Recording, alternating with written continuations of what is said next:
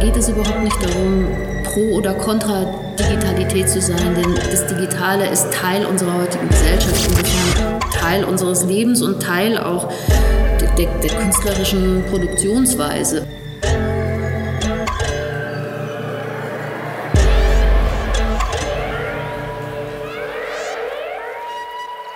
Offline, der Podcast der HFG Offenbach. Also herzlich willkommen zur zehnten Folge des Podcasts Offline der Hochschule für Gestaltung, in dem wir uns die großen Fragen zur Zukunft stellen. Und diese Woche wollen wir eine ganz brandaktuelle Frage diskutieren, nämlich die Frage, ob die Zukunft der Kultur digital ist. Also natürlich gibt es schon eine Zeit lang Videostreaming, Online-Händler und soziale Medien, aber insbesondere durch die Covid-19-Pandemie musste die Kunst und die Kultur auf digitale Formate umstellen und äh, den Sicherheitsabstand vor allem einhalten, den Hygieneabstand. Also die große Frage, ist die Zukunft der Kultur digital? Und die Frage diskutieren wir mit einem Gast, nämlich Franziska Nori. Franziska Nori ist Kunsthistorikerin und Kuratorin sowie seit 2014 die Leiterin des Frankfurter Kunstvereins. Im Rahmen dieses Gesprächs möchte ich noch erwähnen, dass Franziska drei Jahre lang auch die Abteilung für digitale Kunst im Museum Angewandte Kunst in Frankfurt geleitet hat. Somit also Expertin ist auch für digitale Kunst, aber auch mit der Institution verbunden ist, in der die Ausstellung aus heutiger Sicht hoffentlich im März eröffnen wird, die dieser Podcast vorbereitet.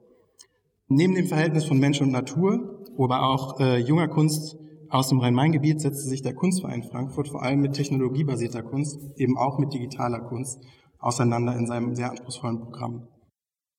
Als Ergänzung zu mir oder als Co-Moderatorin habe ich heute wieder Ellen Wagner mit dabei. Und Ellen Wagner ist nicht nur Teil des kuratorischen Teams der Ausstellung, sondern selbst auch Vorsitzende eines kleinen jungen Kunstvereins aus Offenbach, Manjana Bold, und hat außerdem auch ihre Doktorarbeit über Post-Internet-Art geschrieben, also eine weitere Expertin für das Digitale heute hier. Vielen Dank, dass ihr beide euch die Zeit genommen habt heute. Gerne, vielen Dank für die Einladung. Ja, danke Felix für das gute Thema zur rechten Zeit. Zum Einstieg habe ich drei kleine Fragen vorbereitet, die auch ganz schnell beantwortet werden könnten von dir, Franziska. Also drei kleine Fragen zum Einstieg. Als Expertin fürs Digitale hast du schon mal einen Digital Detox gemacht? Und wenn ja, wie lange? Oh Gott, ja. Hm, sagen wir mal so, ich versuche die Wochenenden immer so eine Art Detox-Zeit für mich einzuräumen. Ähm, gelingt nicht immer, aber bekommt mir sehr gut, würde ich jedem empfehlen. Dann die zweite Frage. Wenn es ein Emoji für diese Zeit, für diese Situation aktuell jetzt gerade gäbe, welche Emotionen müsste es transportieren und wie würde es aussehen? Vielleicht der einäugige Piraten-Emoji. sehr gut. Und als letzte Frage, den Twitter-Account welcher berühmten Persönlichkeit würdest du gern mal für einen Tag übernehmen? Das sind ja alles tolle Fragen. Du, Ellen? Ach, vielleicht auch von Bernd Kracke. Ah ja, das ist eine sehr gute Idee. Einmal für Bernd Kracke twittern. Ja, dann die, die Fragen haben natürlich schon so ein bisschen die, die Landebahn vorbereitet für unser Thema. Das große Thema zur Digitalisierung der Kultur, wenn man so will. Denn aktuell spricht ja vieles dafür, dass der Kultursektor durch die Covid-19-Pandemie sich äh, nachhaltig verändern wird. Also es, viele Museen mussten schließen, Kunstvereine mussten schließen, Ausstellungen, Veranstaltungen konnten nicht stattfinden, Musikerinnen können nicht auftreten, Schauspielerinnen können nicht auftreten, müssen sich eventuell auch Jobs, also müssen sich eventuell andere Jobs suchen. Vieles hat sich nachhaltig verändert, wird sich nachhaltig verändern, vielleicht sogar wird auch einiges beschädigt werden, was nicht mehr zu reparieren ist oder nicht mehr in den Zustand zurückversetzt werden kann, wie es vorher einmal war. Wie geht man als Kunstverein mit dieser Herausforderung um? Wird dann einfach alles ins Digitale verschoben oder was sind da die Lösungsansätze für diese Riesenherausforderung? Ja, Monate, in denen wir die ganze Zeit genau diese Thematiken mit Kolleginnen und Kollegen besprechen. Also es ist schon so, dass äh, unser Programm immer wieder Programminhalte auch sowieso von vornherein als digitales Format angeboten hat und konzipiert hat. Allerdings im Bewusstsein, dass wir ein Ausstellungshaus sind und uns schon zentral wichtig ist, dass wir Menschen in der leiblichen Begegnung im Raum mit anderen Menschen und dann mit den Kunstwerken konzipieren. Und das ist schon etwas, ich glaube, damit stehe ich auch nicht allein, damit sind wir äh, mit vielen Kolleginnen und Kollegen einer Meinung, dass dieses, diese Begegnung mit der Kunst schon von zentraler Wichtigkeit bleiben wird. Genauso wie es wichtig ist, dass man nach wie vor Musik in Räumen oder Theater in Räumen als eine kulturelle Öffentlichkeit erlebt. Und das ist ja viel mehr als einfach nur Werke zu konsumieren, sondern da, da, entsteht ja auch Vergemeinschaftung von Ideen, da entsteht Austausch. Und das ist schon sehr wichtig. Ich denke auch das Stichwort Öffentlichkeit ist sehr wichtig. Also dass Kunst ja eigentlich immer in eine Öffentlichkeit hinein präsentiert wird, sozusagen. Also zumindest war es bisher immer so und kann auch digitale Öffentlichkeiten geben, aber es ist eben schwieriger. Also wenn ich jetzt zum Beispiel ein Filmscreening umstelle auf eine Liste an Links oder an eingebetteten Videos, dann kann die jeder für sich tatsächlich konsumieren, um es mal irgendwie so zu formulieren.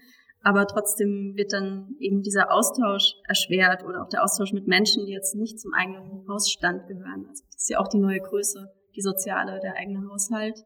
Insofern finde ich es auch interessant, wenn man überlegt, welche ähm, physischen Räumlichkeiten und architektonischen Voraussetzungen man weiterhin nutzen kann, um jetzt noch Kunst zu zeigen. Also hier zum Beispiel der Kunstverein zeigt ja auch eine Videoprojektion nach außen. Also man kann sich zwar auch nicht in der Menschentraube das zusammen anschauen, aber trotzdem kann man eben weiterhin die Kunst im, im öffentlichen Raum auch erfahren. Also darüber hatten wir auch mal gesprochen für Manjana Bold, ob wir mal ein Ausstellungs, ein Schaufenster bespielen wollen, zum Ausstellungsfenster umfunktionieren. Ähm, das, das finde ich interessant, darüber auch nachzudenken, zusätzlich zu den digitalen Möglichkeiten, die eben ja, jedes Haus auch hat. Ich dir sehr recht und zusätzlich würde ich vielleicht auch noch sagen, dieses ritualisierte Erleben in einem bestimmten Zeit- und Raumfenster mit anderen Menschen etwas gemeinsam zu tun. Das ist beim Theater noch viel eklatanter oder beim Konzert als bei Ausstellungen, aber auch bei Ausstellungsgenuss gibt es diese ritualisierten Momente, es gibt die Eröffnungen, es gibt diese Führungsmomente. Und das ist schon ein wichtiger Teil dessen, wie wir auch Gesellschaft herstellen und wie wir Identität in Gesellschaften herstellen. Und gerade auch über die Auswahl der Inhalte, die wir besuchen, gemeinsam besuchen. Ich finde es auch faszinierend, dass ja ein Stück weit auch Öffentlichkeit komplett neu definiert wird oder was Öffentlichkeit davor war, was Öffentlichkeit vielleicht danach sein wird. Und was ich mich immer frage, ist, warum eigentlich Kunst und Kultur in Deutschland zur Freizeit gezählt wird, warum das nicht Bildung ist oder wie du angesprochen hast, Franziska, auch äh, Gesellschaftsform ja regelrecht ist. Wenn man sich überlegt, dass das jetzt alles wegfällt, ist das natürlich auch eine Herausforderung für die Zukunft dann. Ja, das ist also, zum Teil lachen wir darüber, zum Teil ärgern wir uns natürlich alle darüber, dass ähm, Kultur, Museen, Institutionen jetzt auf einmal nur noch als Freizeit degradiert werden. Ähm, kann man so machen, ist aber in der Konsequenz natürlich irgendwie tödlich, weil als Kulturnation ist es schon ein wesentlicher Bestandteil dessen, was auch einfach politisch und gesellschaftlich von Relevanz anerkannt wird. Und darauf auch in Zukunft hinzuarbeiten, dass wir halt als Gemeinschaft von Kulturschaffenden da auch diese Relevanz wieder für uns einfordern. Es wurde schon gemacht, aber halt nicht gegen virologische ähm, Aspekte. Also da müssen wir auf jeden Fall wieder zurück hinkommen in diese Debatte. Genauso wichtig ist es aber auch, sich Gedanken zu machen, in dieser Zeit, in der so viele, ja, so viele Zusammenhänge auch klar, klar geworden sind. Ne? Was hängt alles voneinander ab? Was bedingt sich gegenseitig? Wie bedingt sich das individuelle Empfinden in einer Gesellschaft? Und warum ist Schule auf einmal so relevant? Es ist nicht mehr nur die Bildung, sondern zum Teil auch die Betreuung und zum Teil auch der Ökonomik. Also es hat auf einmal, merken wir, was alles mit allem zusammenhängt. Und gerade auch in dieser, in, in dieser Neuüberlegung ist es wichtig, dass wir über zukünftige Modelle, über die Veränderung von zukünftigen Modellen nachdenken, und zwar gemeinsam. Und dafür ist halt auch wieder die Kultur ein wesentlicher Ansprechpartner oder ein Entwickler von Zukunftsideen.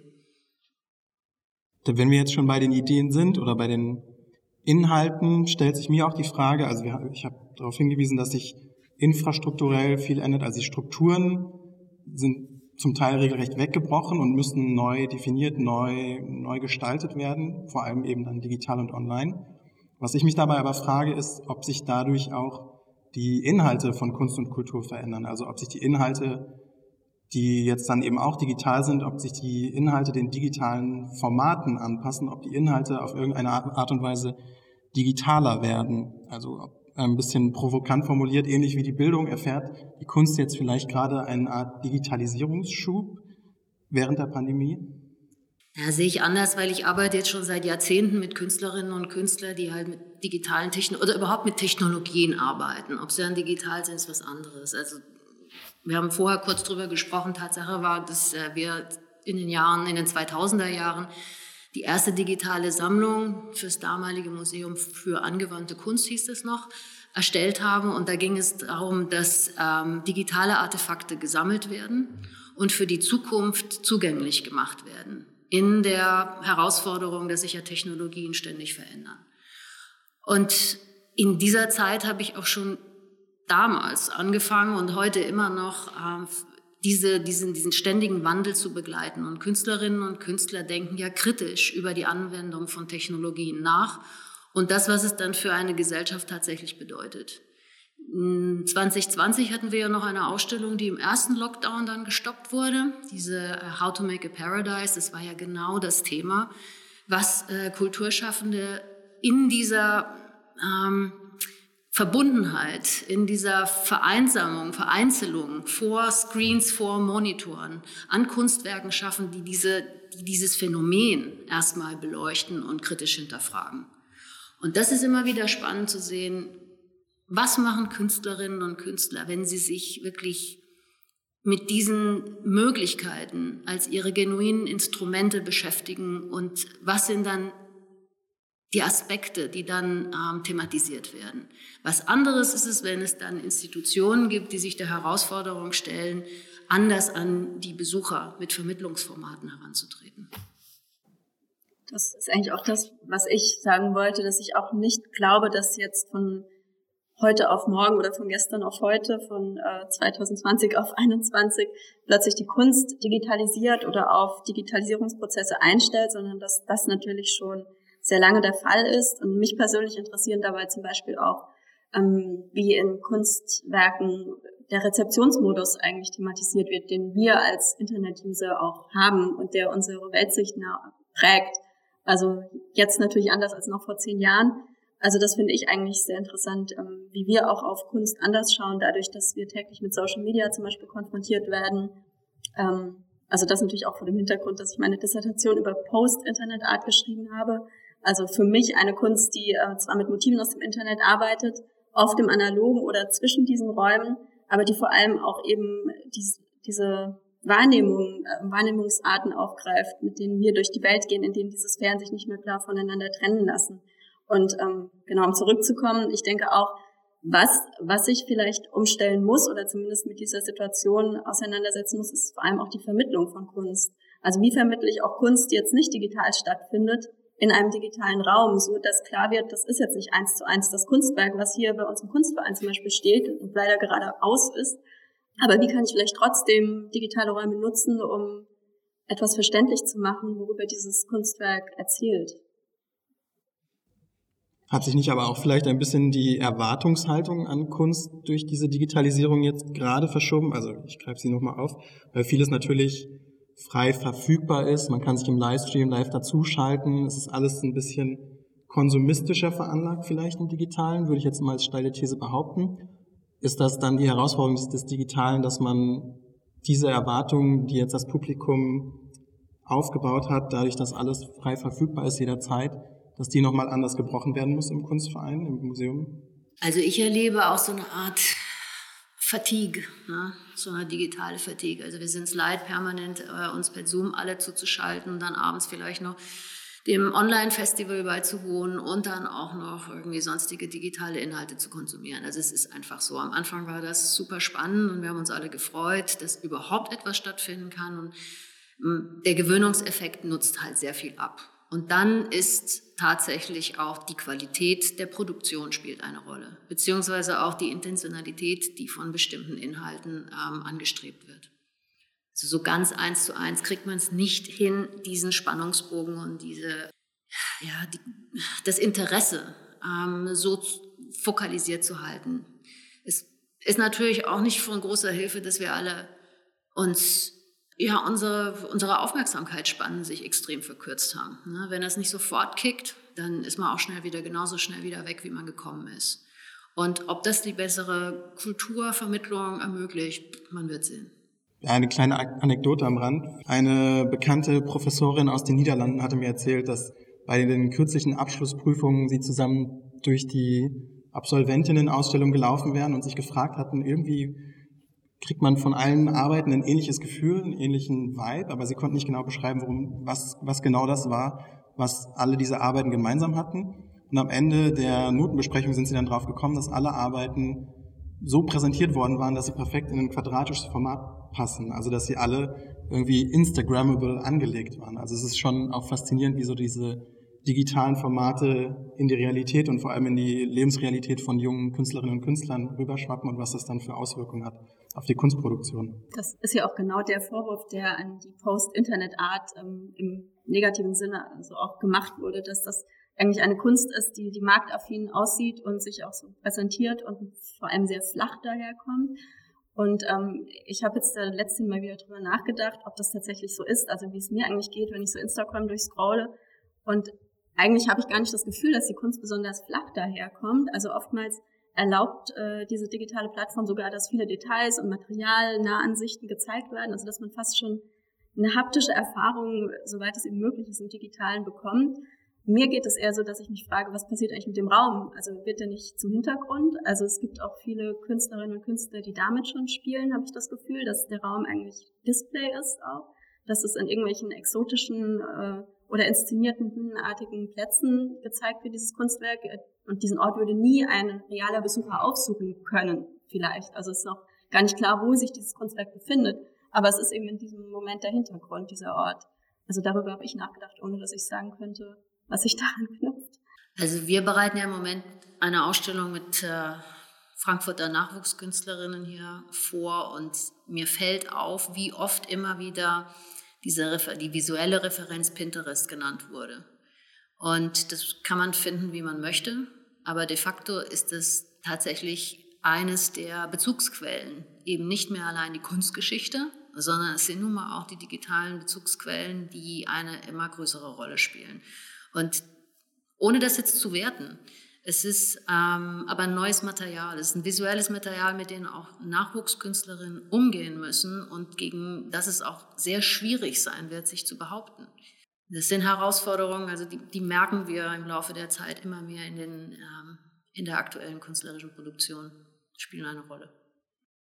Wir haben jetzt schon viel über den digitalen Raum, über digitale Formate gesprochen. Ähm, ich möchte jetzt aber nochmal konkret nach der Kunst fragen oder nach der Rolle der Kunst in diesen digitalen Formaten. Das klang ja auch schon an. Was ist eigentlich das, die besondere Rolle der Kunst oder eines Kunstvereins in Bezug auf Technologie, in Bezug auf die digitale Welt? Es gibt ja sowas auch wie Technikmuseen, wie Wissenschaftsmuseen, in denen man das alles erleben, erfahren und äh, lernen kann, äh, so, so auch sehr haptisch ausprobieren kann alles oder auch sehr visuell toll aufbereitet. Aber was ist jetzt sozusagen die besondere Rolle des Kunstvereins, des Museums oder der Kunst, wenn sie auf Technologie und Digitalisierung trifft? Sie wiederholt ja nicht einfach nur das, was schon da ist und erklärt, das ist die Technologie, so funktioniert sie oder das ist das digitale Einsen und Nullen, sondern irgendwas anderes passiert ja da, wenn die Kunst das macht. Was ist dieses andere? Ja, richtig. Also bei Wissenschaftsmuseen ist, glaube ich, der Fokus liegt eher darauf, äh, retrospektiv zu schauen, wie sich eine Ent die Entwicklung bestimmter Instrumente, bestimmter Technologien über die Zeit ergeben hat und vielleicht noch die gesellschaftliche Rahmenbedingung dazu. Im, im, Im Kontext zeitgenössischer Kunst ist es viel, viel spannender natürlich, die Perspektive von heutigen Künstlerinnen und Künstlern abzurufen und abzufragen daraufhin, was denn die Auswirkungen ähm, die gesellschaftlichen, die politischen, die ästhetischen und die kulturellen Auswirkungen von Technologie auf Individuen und auf Kollektive sind. Und da haben wir immer wieder Ausstellungen auch hier präsentiert, ob es jetzt äh, die Auswirkungen von den immersiven äh, Bildwelten der VR zum Beispiel gewesen sind, ob es die Frage ist, äh, was denn künstliche Intelligenz in Zukunft für uns bedeuten könnte oder halt die, was denn die paradiesischen ähm, Alternativwelten, die artifiziellen Welten sein können. Also immer wieder versuchen wir zu reflektieren anhand der künstlerischen Partikularinteressen und auch Partikularperspektiven. was tatsächlich die Zukunftsbilder sind und diese Zukunftsvisionen für ein Kollektiv. Und ich denke, da ist die Kunst einmalig auch in seiner Freiheit über bestimmte disziplinare Methodiken, über bestimmte hm, Do's and Don'ts zu Entwürfe zu machen oder ähm, in, in die Hintergrundfragen einzutauchen. Und das aber mit ästhetischen Mitteln und in der Bandbreite dieses ganzen, dieser ganzen Klaviatur. Die Do's und Don'ts finde ich in dem Zusammenhang auch sehr wichtig. Also dass, dass gerade auch dieser spekulative Ansatz, den Kunst und ja auch Design haben kann, dass man eben sich vorstellt, wie könnte es in 10, 20, 50 Jahren sein mit dieser Technologie und unserem Leben. Und dass damit einhergeht, dass jetzt auch nicht fein säuberlich die Vor- und die Nachteile dieser Technologie vorgestellt werden. Also sozusagen in einer aufklärerischen, erklärenden Stoßrichtung, sondern dass es ganz oft auch sehr zugespitzt, manchmal polemisch wird oder provozierend. Und ähm, dass, dass die Kunst eben auch dadurch, dass sie einen bestimmten Raum, einen bestimmten institutionellen, diskursiven Raum bietet, dafür eben auch äh, einen geeigneten Raum bietet, in dem äh, ein Publikum sehr offen vielleicht auch damit umgehen kann und sich natürlich auch provozieren lässt. Gerade wenn vielleicht Themen ins Museum oder in den Kunstverein kommen, die erstmal nicht so kunstaffin erscheinen, so nach dem Motto, oh, das ist doch jetzt Technik, das gehört auch in ein ganz anderes Museum, aber trotzdem eine andere Perspektive mitbringen, allein schon. Und dasselbe gilt natürlich auch für, für diejenigen, die eine Ausstellung kuratieren aus ihrer Perspektive, die mit ähnlichen Dingen, wie sie vielleicht in einem anderen Haus ganz anders wahrgenommen werden, eben in der Kunst andere Wirkungen hervorrufen und Reaktionen. Ja, vielleicht das Spekulative nochmal aufgreifend, was du gerade erwähnt hast. Ellen, fände ich da interessant nochmal die Frage, also wir sind ja im Podcast der HFG Offenbach, also deswegen kommt jetzt auch nach den ganzen Kunstfragen auch eine Frage zum Design. Es ist ja auch schon interessant bei diesen Zukunftsfragen, diese Konstellation aus beiden Disziplinen in die Ausstellung zu bringen, ins Museum zu bringen, wie es jetzt auch für unsere Ausstellung aus heutiger Sicht geplant ist, wie es, glaube ich, aber auch in den letzten Ausstellungen im Kunstverein öfter mitbekommen habe, dass durchaus auch Designexponate ergänzend zu den Kunstexponaten aufgetaucht sind. Wie würdet ihr da, wie würdet ihr die Grenze zwischen Kunst und Design oder vielleicht die andere Herangehensweise von Kunst und Design beschreiben? Äh, ich bin natürlich keine Designerin, du bist der Designer, Felix, ähm, aber ja, ich, wir haben da auch schon mehrfach drüber gesprochen, also gerade in Bezug auf, auf spekulative Praktiken, weil wir festgestellt haben, dass wir über ähnliche Arbeiten teilweise nachdenken und meine eigene Antwort war dann tatsächlich so dieses, ja, es ist eine andere Publikumsgruppe, die vielleicht auch angesprochen wird. Also vielleicht sind es wirklich, äh, können, kann ein und dieselbe Sache in verschiedenen Disziplinen auftreten. Natürlich sind auch die gestalterischen, künstlerischen Methoden andere. Aber da traue ich mir irgendwie gar nicht so zu oder will ich auch gar nicht jetzt äh, dogmatisch irgendwie sagen, das ist jetzt Kunst, das ist keine Kunst. Also die Frage ist, betrachte ich es als Kunst und was sage ich dann darüber? Und ähm, was fällt mir auf, wenn ich es als Design betrachte? Also das ist für mich das Interessante. Wahrscheinlich kann man da auch kunstkritisch rangehen und sagen, das sind meine Kriterien und wenn das nicht gegeben ist, dann fällt es hinten weg bei mir, aber also das, das wäre ja langweilig. Als Abschlussfrage unseres Gesprächs stellt sich mir noch die Frage, ob es eigentlich auch etwas gibt, was sich niemals wirklich digitalisieren lässt. Also gibt es irgendwas, was sich dem digitalen Raum entzieht und von daher übrig bleibt im Rahmen dieser Digitalisierung. Für die kommende Ausstellung aus heutiger Sicht im Museum Angewandte Kunst, über die wir ja auch gesprochen haben, planen wir nämlich parallel oder begleitend, nicht begleitend, ergänzend zur Ausstellung im realen Raum einen digitalen Raum, in dem die Inhalte der Ausstellung nicht einfach nur reproduziert oder dokumentiert werden, sondern der eine ganz eigene Rolle in diesem Ausstellungsformat einnehmen soll. Also das Digitale soll das Räumliche ergänzen, sowie zeitlich dann noch der, das Programm, die Diskussion dazu kommt. Also, also diese drei Säulen sollen sich wirklich als eigenständige Komponenten der Ausstellung ergänzen. Gibt es Dinge, die sich von ihrer Qualität und Intensität her auch einfach nicht vom jeweiligen Raum in den anderen übertragen lassen und die ihr ganz eigenes Recht im jeweiligen Raum einnehmen müssen? Also von meiner Seite ein klares Ja, denn die Übertragbarkeit beansprucht hauptsächlich den Seh- und Gehörsinn und äh, reduziert natürlich auch die Wahrnehmung auf einen Ausschnitt, auf einen visuellen Ausschnitt. Und klammert somit die viel breiter gefasste Sensorik des menschlichen Körpers aus. Ich denke jetzt zum Beispiel an die jetzige Ausstellung oder an die Ausstellung, die äh, von Jeremy Shaw für den Frankfurter Kunstverein in diesem Zeitraum geplant war, in dem ja die Vibration der fünf Subwoofer zum Beispiel eine wesentliche Rolle spielen. Man setzt sich auf diesen Objekten, in denen wir zum Beispiel gerade sitzen, um diesen Podcast aufzu, äh, aufzunehmen. Und die nehmen diese Vibration auf und übertragen es auf den Körper. Man spürt Musik, man spürt das, was der Künstler in seinem filmischen schon versucht, visuell anzusprechen, aber was er eben in diese Körperlichkeit übertragen will. Und beim besten Willen, mir fängt keine Methode ein, mit den heutigen Technologien das jetzt schon zu übertragen. Ich weiß, es gibt Labore, die das versuchen in der Zukunft auch zu leisten. Das ist aber tatsächlich eine Qualität, dass ähm, die, die Künstler auch sehr oft mitdenken. Ich will gar nicht mal so weit gehen mit Geruch, weil das sind dann sehr spezifische Sachen, die nicht von der, der, der Hauptzahl, der Großzahl von den Künstlerinnen tatsächlich auch angesprochen werden, auch wenn es das gibt. Die ganze Sensorik eines Raumes ist von uns nicht immer bewusst, aber doch unbewusst Teil eines Erlebens. Und die Stärke eines Erlebens erschließt sich aus mehr als nur aus dem Sehsinn. Da bleibe ich, da, da bleibe ich Verfechterin für. Ich denke, was mir oft auch fehlt, wenn ich nur digital Bilder zum Beispiel ansehe, also auch selbst wenn ich jetzt mit dem Anspruch herangehe, es ist jetzt nur eine Doku, ähm, sind die Konstellationen in einem Raum, zum Beispiel wenn es eine Gruppenausstellung ist, also hat man ja trotzdem meistens diese Ausschnitte, von denen du auch gesprochen hast, Franziska, vor sich. Also selbst wenn mehrere Arbeiten auf einem sind, man nimmt das einfach nicht so räumlich wahr. Oder auch um den Bogen nochmal zu dieser Social-Media-Frage ähm, zu, zu schlagen.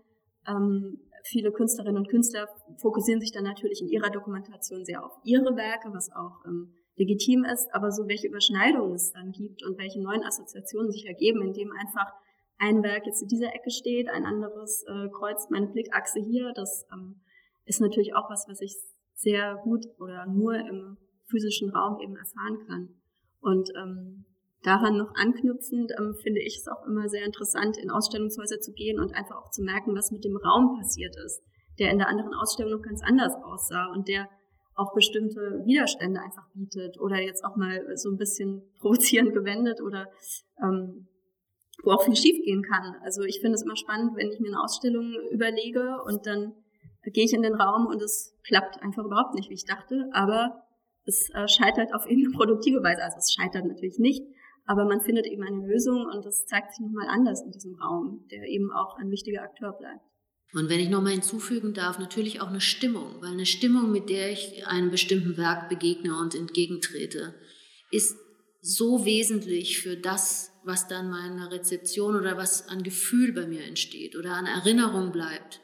Und wenn ich das jetzt aus der Neutralität oder aus dieser Privatheit meines Sofas oder meines Heimcomputers tue oder von meinem Handy in der U-Bahn, ist eine ganz andere Konzentration und eine ganz andere Bereitschaft auf Begegnung.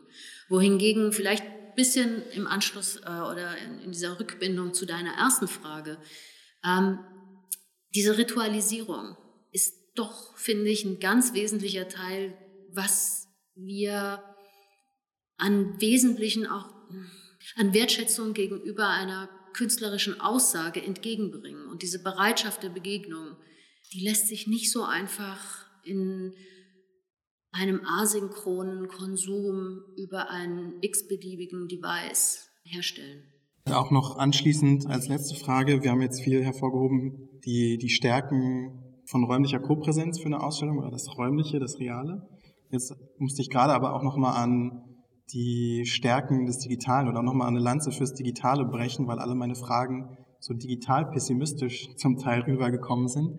Musste ich gerade noch an die Arbeit von Manuel Rosner denken, also ein HFG-Alumnus, der auch hier im Kunstverein ausgestellt hat, der wirklich dieses, die, die Potenziale der Interaktion und der Gestaltung, würde ich jetzt mal als Stärke des virtuellen oder digitalen hervorgekehrt hat und sie gleichzeitig aber auch mit dem Raum verknüpft hat. Also vielleicht ist da auch nochmal ein ganz spannendes neues Feld in der Zukunft, wo sich diese beiden Räume nicht nur ergänzen, sondern auch interessant überschneiden können.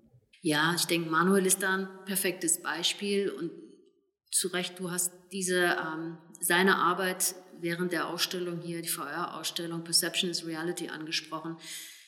Das war genauso ein Ausstellungsprojekt, wo es darum ging, die Grenzen dieser erweiterten geistigen Räume zu überprüfen, weil da geht es überhaupt nicht darum, pro oder contra Digitalität zu sein, denn das Digitale ist Teil unserer heutigen Gesellschaft, insofern Teil unseres Lebens und Teil auch der, der künstlerischen Produktionsweise und auch der inhaltlichen Diskussion, beides. Und das hat eine Veränderung ähm, erzeugt und die ist, die hat einen zentralen Stellenwert. Und diese Veränderung, ich meine, im Moment läuft ja eine Debatte zu Recht anhand dieser Trump-Phänomen, ah, Twitter, Twitter nicht gesperrt, Twitter vorher, hätte vorher gesperrt werden können. Ja, nein. Also im Moment gibt es ja eine große Debatte in den Vereinigten Staaten, was denn überhaupt diese wesentliche Veränderung der gesellschaftlichen Textur über die wenigen Jahre von Facebook und den sozialen Medien verursacht hat. Ich will das jetzt nicht weiter ausführen, weil ich glaube, sonst, sonst müssten wir noch einen Podcast zu diesem Thema machen. Aber die Humanisierung der Technologie ist da so ein Schlagwort. Was macht eigentlich Technologie für Gesellschaften? Und das kritisch zu hinterfragen, ist äh, immer in jedem neuen Abschnitt dieser Reise von zentraler Wichtigkeit. Und Künstlerinnen und Künstler machen genau das. Ja, und solche Projekte jetzt von Manuel oder auch andere äh, zeigen natürlich auch wieder, es gibt einen Teil daran, der lässt sich nicht digitalisieren und es gibt auch einen, der braucht das Digitale und zeigt eben wirklich die positiven äh, Seiten dessen als ja, künstlerisches Mittel, als Mittel, das uns in unserem Alltag beeinflusst und beides wirkt eben zusammen. Man kann nichts davon eigentlich wegnehmen. Und trotzdem verändert es das Zwischenmenschliche und hat es schon so wesentlich verändert. Wir werden da nicht drum herum kommen, uns mit der Sache weiterhin kritisch und sehr intensiv auseinanderzusetzen. Ja, ich danke euch beiden für diese intensive Auseinandersetzung, für diese zwischenmenschliche Auseinandersetzung. Habe als allerletztes noch eine kleine Frage, jetzt wo wir über die weit entfernte Zukunft gesprochen haben, noch als letztes den Blick ganz, ganz direkt auf morgen zu richten. Was habt ihr morgen so vor? Morgen sitzen wir wieder den ganzen Tag in Zoom-Meetings, unter anderem mit Künstlerinnen und Künstlern, denn wir bereiten die kommende Ausstellung vor, die der Frankfurter Kunstverein, wir hoffen so im Mai dann endlich eröffnen können und die ist gewidmet Nachwuchstalenten aus, äh, aus dem Frankfurter Raum. Ich werde morgen äh, 210 Briefe packen und wegschicken, weil äh, ich Dinge verschicken muss, die sich leider nicht per E-Mail erledigen lassen. Sehr schön. Und ich werde morgen diese Podcast-Folge bearbeiten, damit sie ganz schnell online ist. So, das war schon die zehnte Folge. Herzlichen Dank an euch beide für die Einblicke in die digitalen Welten, die virtuellen Welten, die technologiebasierte Kunst. Und ja, vielen Dank. Danke, Felix. Dankeschön. Offline, der Podcast der HFG Offenbach.